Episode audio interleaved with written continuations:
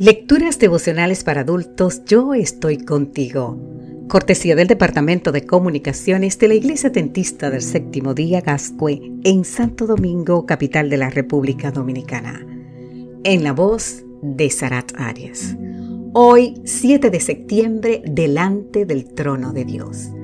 En el libro de Apocalipsis, capítulo 7, versículo 15, por eso están delante del trono de Dios y lo sirven día y noche en su templo.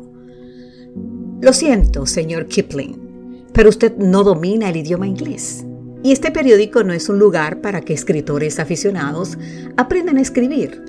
Con esas palabras, uno de los editores del San Francisco Examiner despidió a Jude Rudyard Kipling en 1889. Escuche bien. Sin embargo, cinco años después, Kipling publicó el éxito de ventas El libro de la selva y en el 1907 se convirtió en el primer británico en recibir el Premio Nobel de Literatura. Es probable que el editor tuviese razón y que en ese momento Kipling no tuviera o no fuera el buen escritor que llegó a ser después. Tal vez el fallo del editor radicó en no haber visualizado el potencial oculto de Kipling y en el limitarse a valorarlo por lo que podía ver en ese instante. Me considero incapaz, dice el autor del devocional, de criticar lo que hizo aquel editor. A mí me rechazaron artículos para su publicación y ahora me toca rechazar escritos de personas que mañana podrían convertirse en excelentes escritores.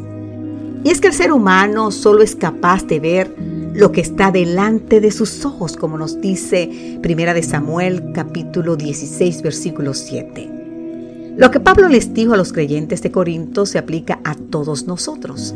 Segunda de Corintios 10, 17. Ustedes se fijan solo en la apariencia de las cosas. Hemos de aceptar que nuestros juicios y ponderaciones no son concluyentes pues nuestra visión de las cosas es muy limitada. Mi visión limitada de ti no me permite contemplar lo que llegarás a ser mañana. Pero con Dios no sucede eso. Él mira más allá, Él conoce perfectamente lo que hay en lo más profundo de nuestro corazón. Sin embargo, su visión no se queda anclada en lo que somos en el presente, sino que se extiende hasta ver lo que Él puede llegar a ser con nosotros si le entregamos nuestra vida. ¿Qué somos ahora, querido amigo, querida amiga? Pecadores, rebeldes, desobedientes, iracundos. Sin embargo, Él nos ve como los que han salido de la gran tribulación, han lavado sus ropas y las han blanqueado en la sangre del Cordero. Por eso están delante del trono de Dios y lo sirven día y noche en su templo. Así nos dice el libro de Apocalipsis, capítulo 7, los versículos 14 y 15. Querido amigo, querida amiga, nueva vez, ahora somos pecadores en la tierra, pero Dios nos ha reservado un lugar en su templo.